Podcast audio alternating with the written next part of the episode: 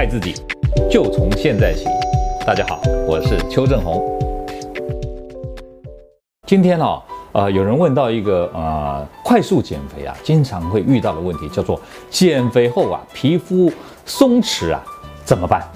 啊，减肥后皮肤松弛啊，我跟你跟大家报告、啊。如果你今天减的体重呢，大概只有三五公斤呢，基本上不太会面临到松弛的问题。可是有的人呢，他一减呢，可能在几个月之内减掉二三十公斤，你知道吗？这种人会经常面临到这个减肥后啊，整个皮肤像一个袋子气球，消了气以后，整个皮松掉垮掉的感觉。在国外呢，那种有的从一两百公斤瘦到八九十公斤，瘦掉一个身体的体重。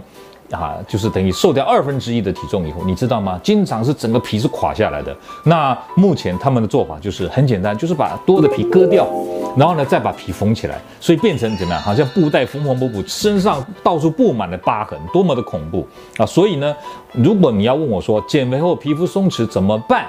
我跟各位讲，其实有一个重点，就是要从预防开始做起。什么意思呢？就是不要减肥过度快速。好，我们常讲说，有的人说减肥遇到了停滞期、撞墙期、高原期，你怎么办呢？很多人会觉得，哎呀，糟糕了，很失望、很沮丧。其实错了，你不应该沮丧。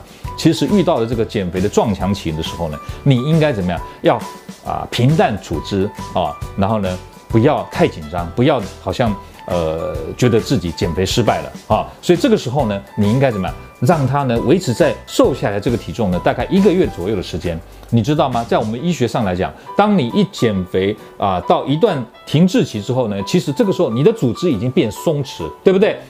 那么我们的组织当中呢，如果变松弛的时候呢，你要知道哈，它细胞跟细胞之间失去了接触性的抑制，所以呢，有可能呢会让细胞膨胀。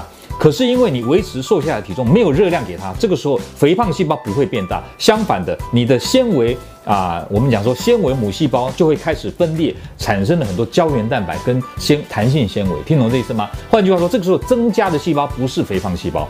那这样的情况底下，一个月、两个月之后，它让组织有机会变得比较紧实，然后再进行下一段、下一阶段的减肥，这样子就可以避免细胞松弛的问题。这是叫预防。那么解决办法呢？万一已经产生了，你怎么处理？很简单，你在减肥过程当中就要。知道我告诉你的，放慢减肥的速度，然后在减肥有松弛的地方加以机械性的刺激，经常的拍打按摩啊，刺激它产生胶原蛋白，这样子就可以减少啊这个减肥后细胞或者是讲皮肤松弛的这个问题的。注意，照着做，你就会成功了。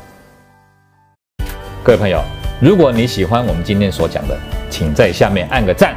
如果你对我们的内容感到兴趣，想要获得最新的讯息。请按订阅，下回见。